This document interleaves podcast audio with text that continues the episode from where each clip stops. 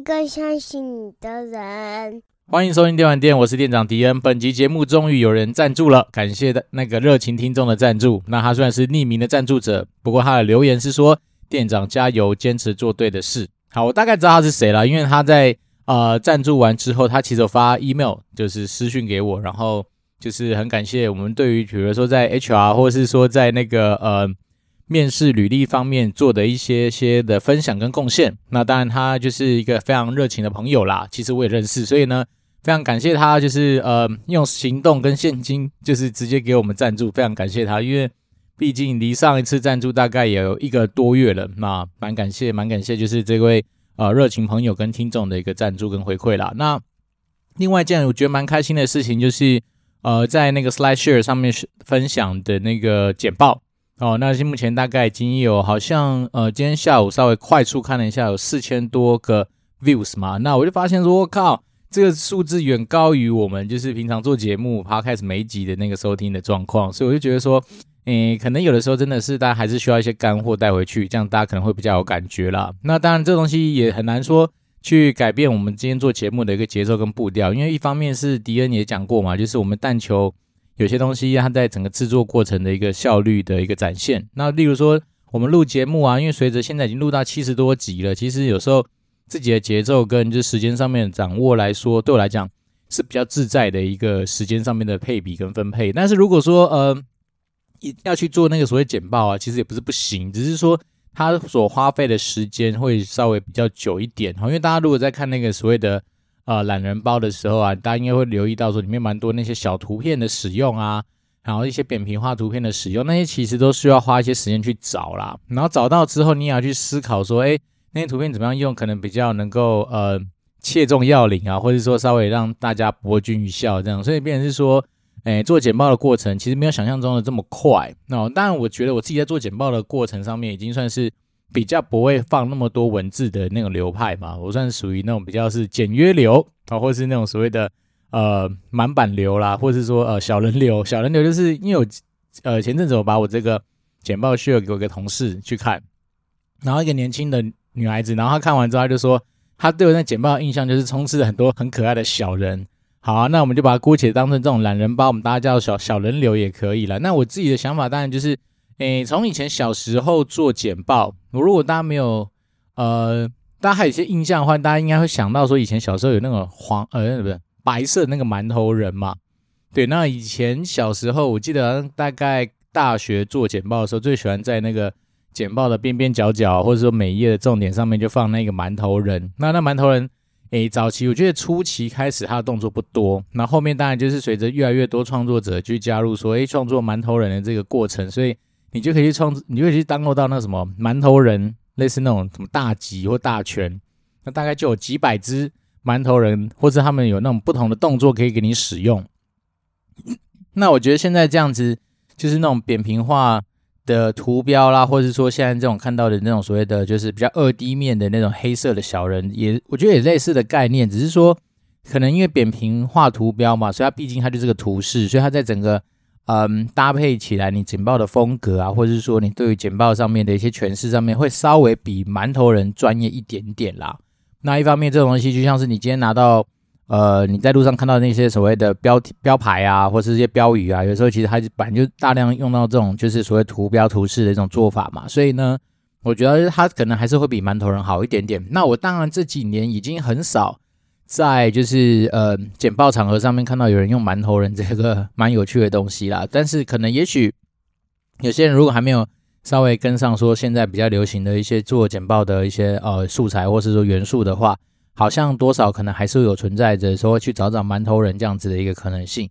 对，那如果大家有兴趣去找馒头人的话，大概应该就不陌生。反正他就是个头大大圆圆的，然后身体是一个白白的，就是呃，我也很难去形容，就像是那种就是呃，梦工厂面是姜饼人的样子，只是它变成三 D，然后就是全白的。那但它有时候可能会搭配说啊、问号啦、惊叹号啦、箭头符号，或拿了个放大镜在那边看东西的样子啊。所以馒头人其实它也算是一个可以博君一笑的一个小东西，只是说。随着你使用的场合，啊，例如说我们现在希望提供的是比较一个，诶，看似专业的简报的话，那可能扁平化的图标就会比馒头人来的更加适合。好，那这只是一个开场啦。那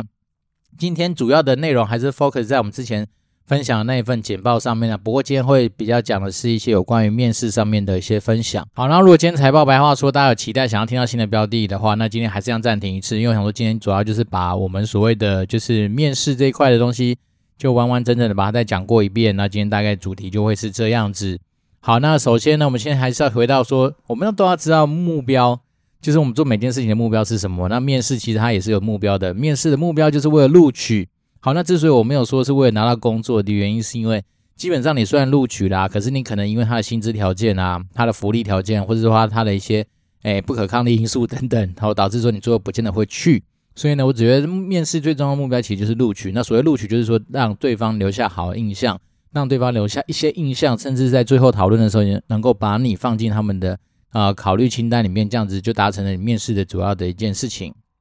好，那一样在面试之前，我觉得反正大大概念跟大方向其实是类似的，就是还是要知己知彼。好，那所谓知己这件事情呢，我想第一件事情，通常有时候大家会担心说，哎，我今天去面试是不是一定要穿西装打领带啊？然后女生是不是一定要穿套装？其实不然呐、就是我觉得随着现在大家对于就是说，呃，穿着打扮这件事情越来越轻松、越来越自在的前提之下。其实有时候你真的过度的穿那个西装或套装去，搞不好还会产生很多的距离感。好，那里面有一个小小的原则，就是说，如果可以的话，那当然你就是去把那家公司，或是你知道说他们是什么样的团队，你可能就打几个关键字进 Google 里面，然后去看图片。因为有的时候呢，我相信蛮多员工都喜欢在网络上面去打卡啦，有什么庆生会啦，有什么员工大会啦，或者是什么尾牙抽奖等等，反正呢，你总是有机会。能够透过 Google 这么厉害的大神去帮你找到说那个团队或那家公司他们习惯平常的穿着打扮啊，尤其是现在 LinkedIn 上面，其实你只要点到那个公司，不乏他们员工分享的很多的照片，好，那那从那照片里面多少可以看得出来说哦，在这家公司他们平常日常的穿着大概是长怎么样？好，那你去面试的时候，你就是依照他们那样子的状态，也许加个二十 percent 左右的正式度，那就稍微比他们还要更加的正式，其实就够了。举例而言，比如说假设我们今天暴雪的人都是穿着短裤跟 T 恤上班。那你今天去面试的时候，其实你要穿个牛仔裤，然后配一个稍微 polo 衫或是衬衫，也许就已经是达到一个我觉得算是呃蛮有礼貌，而且算是蛮大方得体的一个动作。但是如果说你假设你今天去药厂啦、然后金融业啦、酒商啦、烟商啦，他们本来就天生习惯穿所谓的衬衫、西装裤，哦，甚至是喜欢就整套的西装的话，那当然你穿西装打领带过去，也许就不会就是说有任何的呃冒犯或是说不尊重的一个状态。所以呢，单纯就是这东西，它没有标准答案。但是你可以做的事情是说，哎，既然你都要过去了，既然你都做功课了，那就多看一下他们的照片，然后去 Google 下怎么样的穿着比较适合。好，那第二件事情呢，就是在面试之前啊，大家先花点时间要去找找一个东西叫职能。好，一样去 Google 上面打上职能，你就会看到职能里面会有很多的一些可能针对不同职能的一些定义啦，职能的一些内容上面的一些呃解释啊，那。常见的有些职能就是我这边列出来的嘛，比如说团队合作啦、积极主动啦、结果导向啦、计划与组织能力啊、创新巴拉巴拉一堆，好，这是属于比较常见的。因为这种职能就是说泛诸四海，基本上不管你是主管，不管你是呃初阶主管或者一般员工，应该都受用的一些基本的职能。好，那另外一边右边的话就比较偏向于是说那种就是团队领导人所拥有的一些职能，例如说追求卓越啦、领导力啦、人才培育啊。建立关系等等这些东西的职能就比较偏向于是说，如果你今天是应征的是一个，嗯，比较偏向于那种管理职的角色的话，这些职能通常来说都会是一个重要的一些项目啦。好，那另外一件事情关于卖点的话呢，我觉得一些小小的提醒呢，就是说，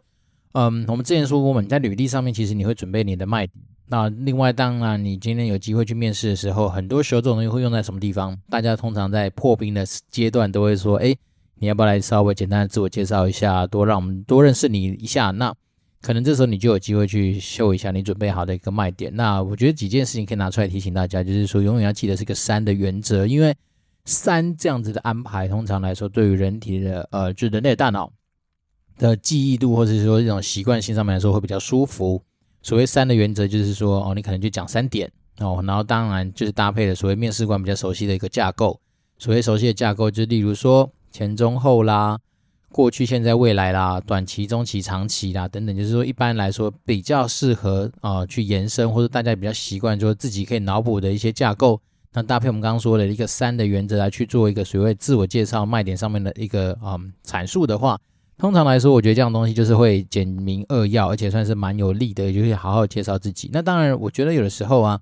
因为毕竟通常你会在做自我介绍的阶段，都在是在那个面试的一开始哦，比较多时候是在做一个算是彼此熟悉的一个呃暖场的动作啦。那你把它想象成就是可能就是属于那种。你刚上台去打拳，然后打拳的时候，两个人互相那边互相磨蹭自己的那个拳套的那个阶段。所以这时候呢，如果说你能够带入一些面试官比较熟悉的一些事物，那我刚刚除了说让他能够比较轻松脑补的架构之外，那就看能不能跟他产生一些连接。那些连接可能会是说，你今天有机会比较找到所谓的面试的地点，你在附近看到的一些所见所闻，或者是说你有机会刚好最近看到的一些跟他们公司、跟那个职务、跟那个产业。比较有关的一些新闻等等，那当然有的时候，如果说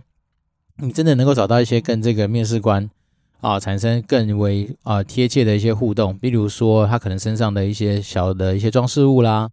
或是说你观察到说他可能对于呃有的一些，比如说手表啦、笔啦、衣服穿着是什么牌子啊等等的话，那可能都会有一些比较不一样的一些连接产生啦。所以这东西就是有关于说。今天毕竟我们在破冰阶段，就是要让大家能够稍微彼此好卸下心防的一个阶段的话，可以使用的一些小技巧。好，那讲完知己之后呢，那我们一样回到讲知彼的话，那我觉得面试前其实不能说不做功课，因为毕竟你要去的一个职务，甚至 even 就算是在你本来在从产业去做一个转换嘛，那就像我们上集说的，其实很多人是后，如果当你今天没有有意识的去做一些产业新闻的收集啦，或者平常就有这样子的习惯在关注所谓的产业发展的话。有的时候，你跟产业本身未来的发展性，或者是说对于很多新闻的掌握上面，其实已经某方面来说有点脱节了。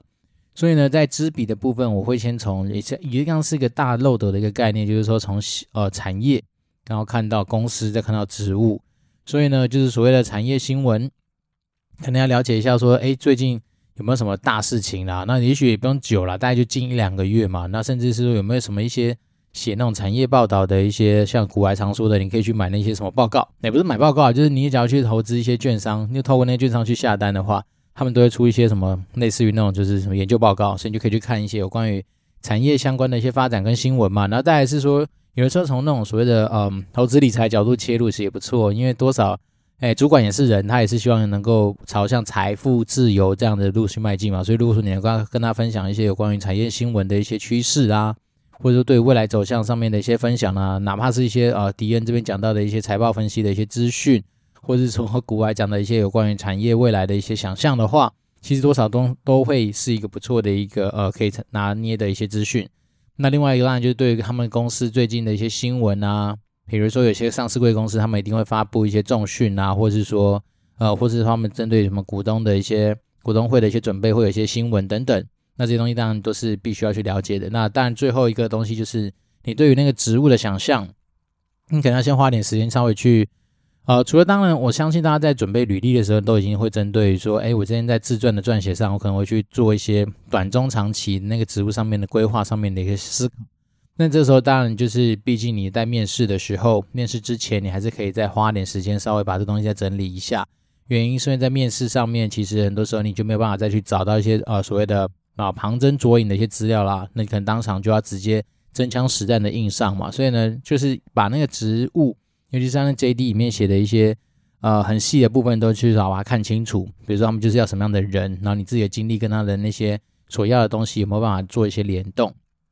那整体大心法来说啦，我觉得其实你就已经把你自己想象成是说，甚至是你已经把自己当成是那个职务的负责人了。好，所以我刚刚讲的，不管是了解产业、了解公司、了解职务这些东西，一言以蔽之，就是你把它想象成说，我已经是那个职务的负责人了。那你用这样的思考心法去做出发的话，很多东西自然就会迎刃而解了。好，那这样讲完了，就是我在面试前我们可以做的一些心法啦，或者是说资讯上面的一些准备之外，那现在接下来就进入面试中了嘛。那就我们以前其实实际上在做所谓的呃招募人的面试的过程里面，我们虽然是用人单位主管，但其实我们就是被交付的一个资讯，就是说你要去啊、呃、有意识的去收集到所谓的嗯、每个职能它背后可能拥有的 STAR 的一些案例。那 STAR 这东西在以前的可能第十二节的时候已经讲过，那这边再提醒出来，就是说呃，STAR 就是四个英文单字的组合，就是 Situation、Task、Action 跟 Result。那 Situation 就是说你在做你的案例上面的一个陈述的时候，你必须要去清楚描述当时候的状况。然后呢，Task 就是说，那你在那个里面所扮演的角色是什么？或你负责的一些呃任务跟行动的角色是什么？那当然，Action 就是说那时候你遇到那样的状况，然后依照你那时候的职务，你到时候采那时候采取的行动是什么？当然，最后就是要。稍微讲一下，说最后得到的结果是怎么样？那在我们实际上来说，就是去收集这些 STAR 的一些内容。那当然，我们今天身为一个面试的人，哦，就是准备要去被人家审问，也不能说审问啊。我日常跟大家讲说，其实面试的过程就是个双方互相在交流的过程。好，那么今天我们要去交流的话，那如果说平常不是这么习惯说把这样 STAR 的那种叙述方式，或者说条例案例能够好好的掌握在自己心中的人的话，那当然这个时候你就是要。准备好蛮多，就是能够去佐证我们刚刚说的那些任何职能项目的多一点的那个所谓的案例。那案例当然也不用写的洋洋洒洒太多，你就是记得每一个案例的 STAR 是什么呢？就稍微把这样的情境给做一个模拟。那当然越准备越多。那有的时候，身为面试官的我们呢，可能有时候就是说啊，我会想说多去测验你是不是诶，就是就是反正就准备好那几个那个所谓的哈、可能是必考题之类的话，那我就会多问几次。好，比如说光是针对于啊积极主动，好，我可能就会问了两三个案例就不够，再问四五个之类。那如果说假设我们今天就是以准备这东西的角度出发的话，那当然你大概准多准备一些，甚至你多想到一些，先把它给记录下来。那到时候其实用到的时候，就然就会觉得说很方便啦。所以我自己是觉得这个东西虽然是讲在面试中，我们在回答方式上面要注意 STAR 的一个。啊、说明之外，那当然重要的就是说，我们能够在事前先准备好这些东西，以免到时候你真的被问到的时候会产生一些状况。好，那面试中通常会收集的职能啊，就我以前的一些经验来说，虽然我们刚列了洋洋洒洒蛮多的嘛，从团队合作一路念到什么高品质产出等等，那通常啦，就是就我们以前，毕竟我们都是团队作战的一个单位的话，我们通常我一定会去收集的是几个，比如说团队合作，然后计划与组织能力。甚至问题分析跟解决能力这几个通常会是我个人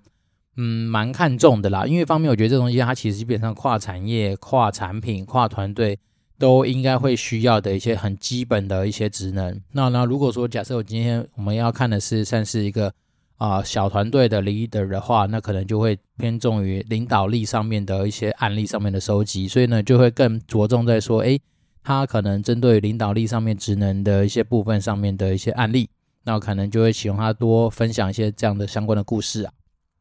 那所以呢，其实面试中，老实说啦，一个比较有规模，甚至说一个比较正常，OK，我不能说别人不正常，说应该算是比较完整的面试过程，通常就是一直环绕在不停的收集所谓的职能，或者说过往一些案例的一些过程。所以反而是说，你看一个打假设一个小时的面试，也许前面十分钟的拉勒就是破冰，再加上自我介绍。然后，也许后面留个十分钟到十五分钟左右的时间做个结尾。那通常来说的话，大概就剩下三十五分钟。那通常就是会是一个呃，中间三十五分钟就是在做这样案例上面的收集。那当然走到最后面比较后面的阶段，通常来说，我们刚刚说大概通常都剩剩个十五分钟。那当然还要看那个啊、实际上面试回答的状况。因为我以前有遇到过，就是有那种就是可能啊，真的在准备度上面也许不是那么够的人，他们可能在。回答问题上面，也许前面几个问题大概就让我知道说，哦，他可能对于我一些我期待的一些职能项目上面的一些准备，或者说他们的案例真的就是很难收集得到，那自然我就会很快的大概比较知道说他没办法列入，就是接下来继续去给予更大的主管面试的可能性。那大概我们就会维持大概在三十分钟左右，我就会做一个稍微停损的一个动作。那接下来我就会做一件事情，我就说，那，嗯。毕竟难得嘛，有机会大家来面试的。那我们有有什么对于我们公司啊？那因为那时候我在游戏橘子嘛，真的对游戏橘子，或是说对于呃天堂啦，或者对于我们经营的线上游戏有没有什么样的问题？大概就会这样。然后透过问题，就是属于那种比较软性的沟通嘛。那他呢，有些人就是你会发现，他连那种准备问题的过程其实都不太熟悉，或者不太会问啊。那当然就比较可惜。所以主要是说。我们自然很难，就是呃，也算是蛮好解决的啊。就是说到时候可能就请我们家 HR 发个信感谢他。好，但是讲到既然是讲到口袋问题啊，我是觉得正常的一个面试来说的话，通常后面面试官都会留下一些时间给我们，就是说去面谈的人看看有什么样的问题可以去问。所以呢，我这边提出了一个大概的一个大架构，就你把它想象成是一个森林木的概念嘛。那森林木搭配我们刚刚说的一个漏斗状的一个思考，就是从产业、公司、职务这样的问下来。那产业的话，因为毕竟难得有机会跟到一些比较高阶的主管去做一些讨论，那当然我觉得这边你就是带着说，你可能已经有准备的一些产业上面的一些看法，哦，或者是说一些。你可能对于产业上面得到了一些未来的一些趋势上面的一些想法，然后来去跟所谓的主管去做一些讨论。那你想去去了解他们的那个看法跟角度是怎么样？那当然，第二件事情就是就回到公司这件事情上来看的话，那我觉得就是都问一些比较未来性的东西会比较有趣啦。那所以通常来说，我就会想说，诶，那公司未来的发展方向啊，或者是说假假设那时候去暴雪的话，我那时候就问到说，那。以暴雪觉得说，台湾这个市场，其实老实说，我们都知道，台湾虽然说含金量不错，啊，我们在全世界都排名前几名的一个产出的一个国家，可是呢，我们的人口数相对于比如说中国大陆啊或者美国来说的话，确实就是少蛮多的嘛。那以就是说，呃，主管的角度来看，台湾公司就台湾分公司或台湾市场未来发展的话，我们以公司的角度来看，会有什么样子的一些呃想法呢之类的。然后在接下来最后呢，就会带到这个职务上面的一些问题。那职务上面问题，我觉得最重要的是，我会都会先问说，那为什么会有这个职务啦？我觉得说，就是先了解一下，说，诶，这个职务的出现是因为之前有人跑掉，好跑出来的呢，还是说因为今年因为业务扩张，好，比如说那像那时候我进暴雪是因为斗争特工嘛，那斗争特工那时候是对我们公司来说就是个新品啊，那在其他就是产品都已经有人承接或者有人负责的情况之下，那当然因为新品的关系，他们就需要新的人来去承接这样的一个职缺。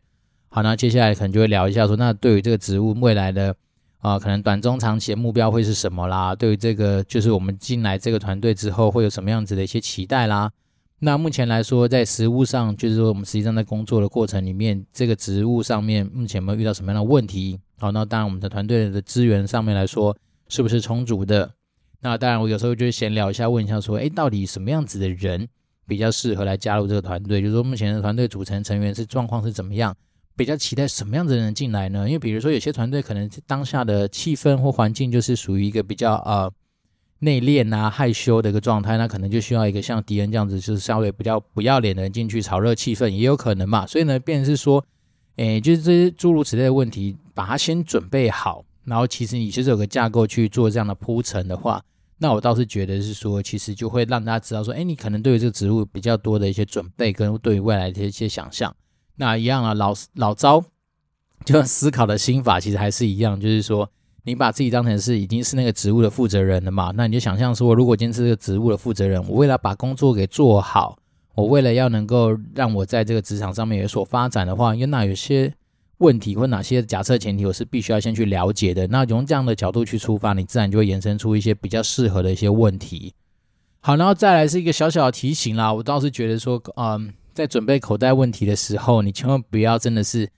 带着所谓的呃，就是一知半解或者说完全不了解的状况，而是为了问问题而问问题。好，这讲起来有点玄，呃，应该这样感感觉就是说，其实你每一个问题背后，其实你都要有心有自己的答案。那你今天去跟、呃、对方在讨论的东西，其实并不是在问他，真的不是你在去跟他寻求一个解答，而是说。彼此是在讨论一些看法，然后，然后借由这些看法去衍生一些能够帮自己加分的点。比如说，我假设我本来就已经有一些想法 A、B、C，但是我呢，如果说我今天突然就是一直跟你讲我的想法 A、B、C，也许正常的情况之下，有些人可能就会比较排斥啊，有些主管就会觉得说，干你是在踩我的底线还是怎样？他就会觉得说，哎，好像稍微不是那么自在。所以呢，就是用用问的，可能这个过程里面就是透过用问的方式。来去请他多分享他的看法跟想法，那当然你就是能够见缝插针，就是去补充一些针对他所讲出来的东西，你去补充一些你自己的看法跟想法嘛。所以这个大方向的概念就是说，诶，因为会有这样的体悟，是因为之前确实我好像有听过一些学弟妹吧，他们好像真的就是带着问题，然后来想说真的是去啊、利用这样的机会来去跟所谓的面试官去寻求解答。那但是万一面试官突然反问你一句话说，那那你的看法或想法是什么呢？对，那如果说你今天真的只是带着问题哦，然后没有想过一些答案就去的话，那其实某方来说也是蛮危险的，因为这种时候，呃，如果当然你是天选之人，你当下有些灵光一闪，得到一些答案的话，那当然我觉得这是件好事啊。可是有的时候，如果当下可能你本来就是一个很想去这家公司、很想拿到这个 offer 的一个人，然后你就已经比较紧张了嘛。然后再来是说，搞不好整个在前面收集案例的过程里面，你可能又没有回答到非常好。那这时候被人家 challenge 一下，你搞不好当场就傻在那边也说不定。所以呢，就是我觉得至少你今天问问题，不是要来帮自己扣分啊，你是要做球给自己去杀嘛。所以其实你丢出去的问题，某方面来说，你背后都要有一些自己的答案。哦，那答案也许不用太深入，没关系，但是。自己要有自己的一些看法，然后真的是你就带着那些看法去跟所谓的呃面试官吗？好，我们在讲，我实际上很不喜欢用面试官这样子的一个名词，但是我觉得就是好跟那个伙伴去做一个讨论啦。那这样来说的话，对于自己不被扣分这件事情上面，可能说会稍微好一点点。好，那这样子通常就是你问完问题之后，大家就是寒暄几句，然后就会离开那个面试的地方嘛。那之前看过一个文章，我觉得他提醒的也蛮不错的，他是说做戏做全套啦。好，比如说你今天。就算再不爽这个地方，或者就算在这个呃当下，可能觉得回答得很棒，然后觉得很赞，觉得哎今天就是一百分。好，那你也不要当下就是做出太多那种逾矩，或者是说呃反差很大的一些行为。原因是因为通常如果这时候你可能做出一些让大家意想不到的行为的话，它算是比较陡的一个呃赌注啦。也就是说，如果今天大家觉得哦原来你是呃。就是往好的方向想，当然反差越大，你可能往好像好的方向跳的那个可能性就越大。但是如果通常来说产生一些负面的影响的话，这个东西也是蛮严重的。比如说大家会觉得说，干你刚是装出来的吗？那这根本就不是你本来样子啊。那可能对于你的信任度上面各方面多少都会有产生一些影响。那你也知道，通常面试的时候也不会只有你一个候选人嘛。万一同时有大概两三个的话，那可能这种反差的出现就会让呃所谓的用人单位的主管。比较难在当下说，哎，给你好像说是一个相对比较好的一个评价。对，那大家，哎，就是可以帮忙补充一下说，之前我们在第十二集有讲过，其实很多时候我们在面试的一个大的一个原则跟大的目标，就是我们不要用到烂人嘛。所以我们宁可错杀千里马，但是也不可能用到一只烂马。所以呢，变成是说用这样的心态去看待面试这件事情的时候，有时候真的我们会觉得说，哎。任何我们有觉得犹豫的地方，或者说可能你会觉得说，哎，好像直觉告诉我有点不太对劲，哦，或者说这人相处起来就感觉他妈就是有点怪怪的。大家讲这种怪怪的话，可能就会让我不会去，基本上就是很难呐，就是很难说用我自己的权利去帮忙说跟主管去争取出来用这个人的可能性。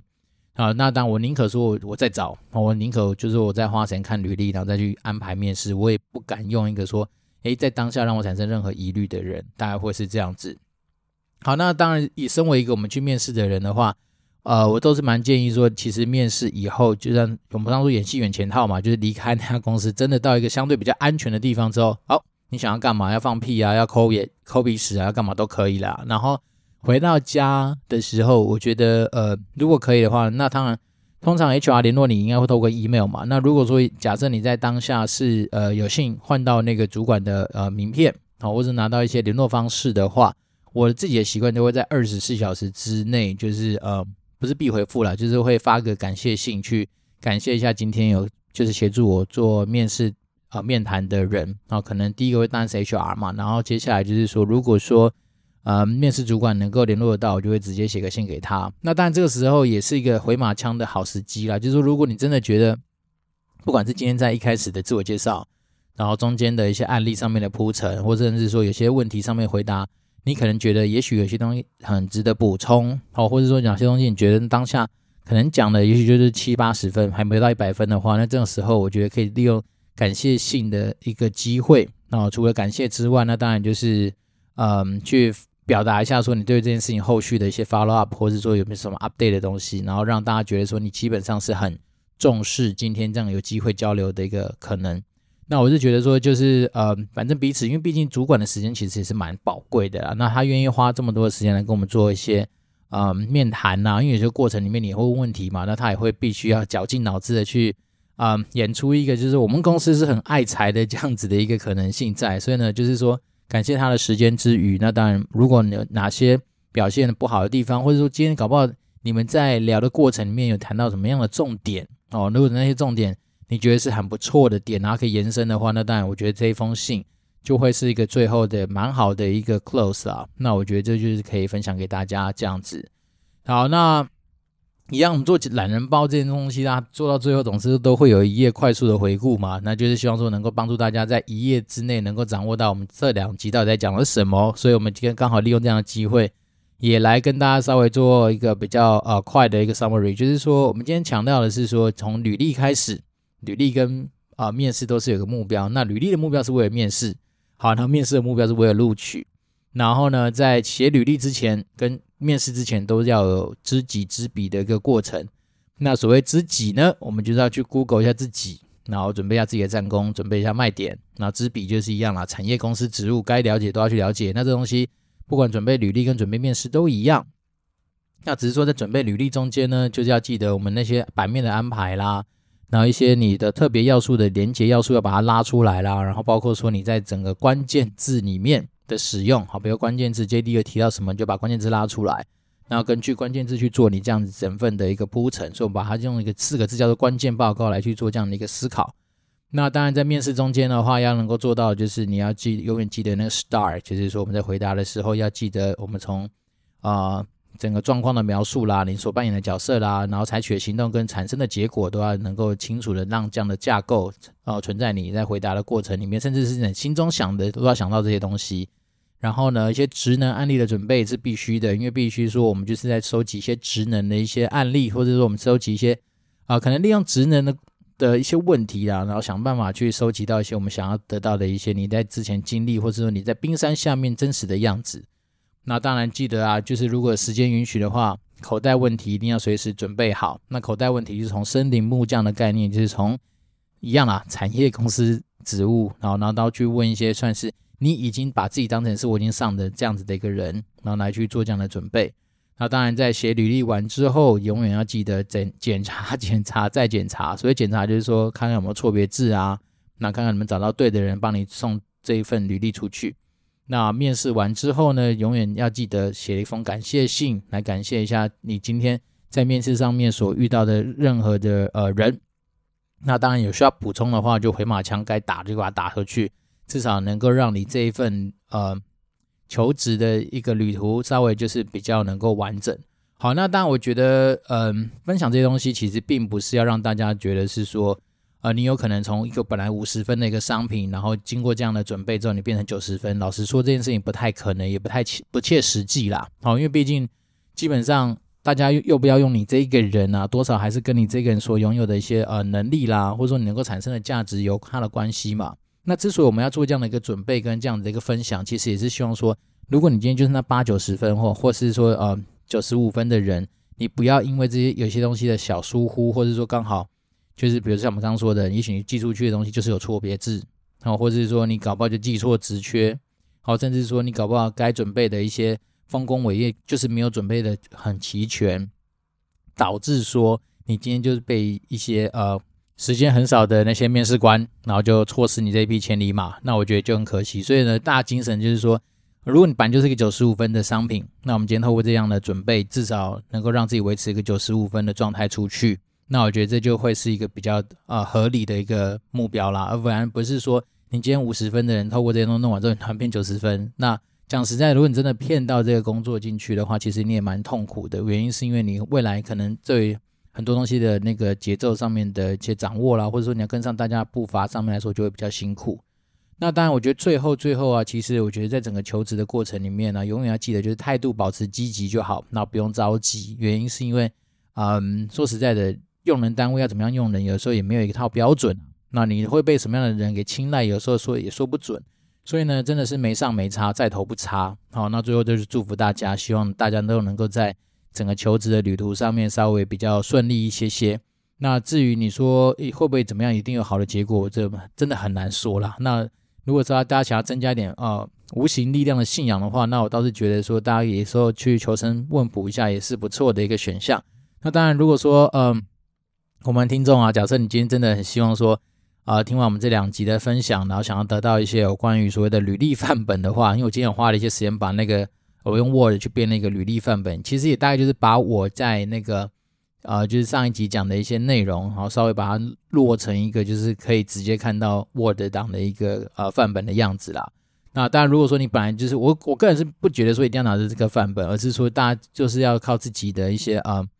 艺术性啊，或者说自己的一些呃创造力嘛，然后去弄出一个符合自己喜欢样子的一个履历。但是我就是说把把握大原则嘛，那我只是说，第一个我先承认我本来就不是一个非常会做美的人，所以我只能说我就是依照我那些想法去弄出了一个我觉得呃看起来中规中矩。好，但你要说好看嘛？也不会啦，就是一个非常中规中矩的一个履历的范本。那怎么拿到？就来信啊，来到我们 communicate DWDIG mail dot com 哦，那我就会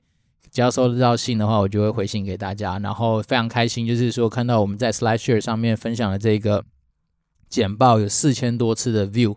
哎，真的是比我自己做节目的每一集的那个收听数 还要多很多。所以我觉得，呃，好了，还是蛮开心的，就是说。至少证明一件事情，说我们至少做出去的东西多少有人看，然后至少再是说它确实有一点它的价值性在。那也这样非常感谢，就是在睽违了一个多月之后，又有人就是我们好朋友也给一些现金上面的一些赞助，然后让我们有机会不只是呃喝一杯咖啡啦，可能可以吃个几餐吧。对，所以是还蛮感谢，就是嗯这一路走来啦，就是蛮多在跟我们不管是。呃，以前不认识的一些听众啊，那现在可能慢慢变成朋友，这样子的一些呃听众上面的一些互动跟回馈，我自己是真的是抱持着一个非常感谢而且很开心的一个心情，持续在做我们的节目。对，那这两集就是真的是把一些呃搭配搭配服用，就是搭配我们的那个简报来做个服用，我觉得这样方式还不错。那因为至少就是说，呃，如果说今天你不是在通勤的时候不能够看东西，但是如果说假设你今天真的是要做一些，嗯。比较有所谓的硬知识上面的准备的话，那我觉得就是眼睛可以看得到，然后呃耳朵听到一个人那边碎碎念啊，好像也是一个蛮不错、蛮新鲜的一个尝试。那毕竟我们也不是什么线上课程，我们也不收钱，所以就是比较没有压力的来去尝试这样的一个做法。那未来嗯，看看啊，如果说真的，呃，我在行有余的时候，就会尽量把一些我觉得好像看起来不错的东西，然后做成懒人包。然后我们可能就是根据懒人包来去开，比如说一个一个集来讲这样的东西，那这样也不错，这样至少让我们的话题上面可以更加的丰富跟多元。好，那这礼拜我相信又是一个非常热而且很天气不错的一个礼拜。那如果是劳工朋友的话，应该这个礼拜五会放假，所以呢，这礼拜上班时间又是比平常少一天。那我相信大家的心情可能也会跟迪恩一样，就是维持一个不错的一个状态。好，那我们就是我们这是电玩店，我是店长迪恩，我们就保持联络喽，拜拜。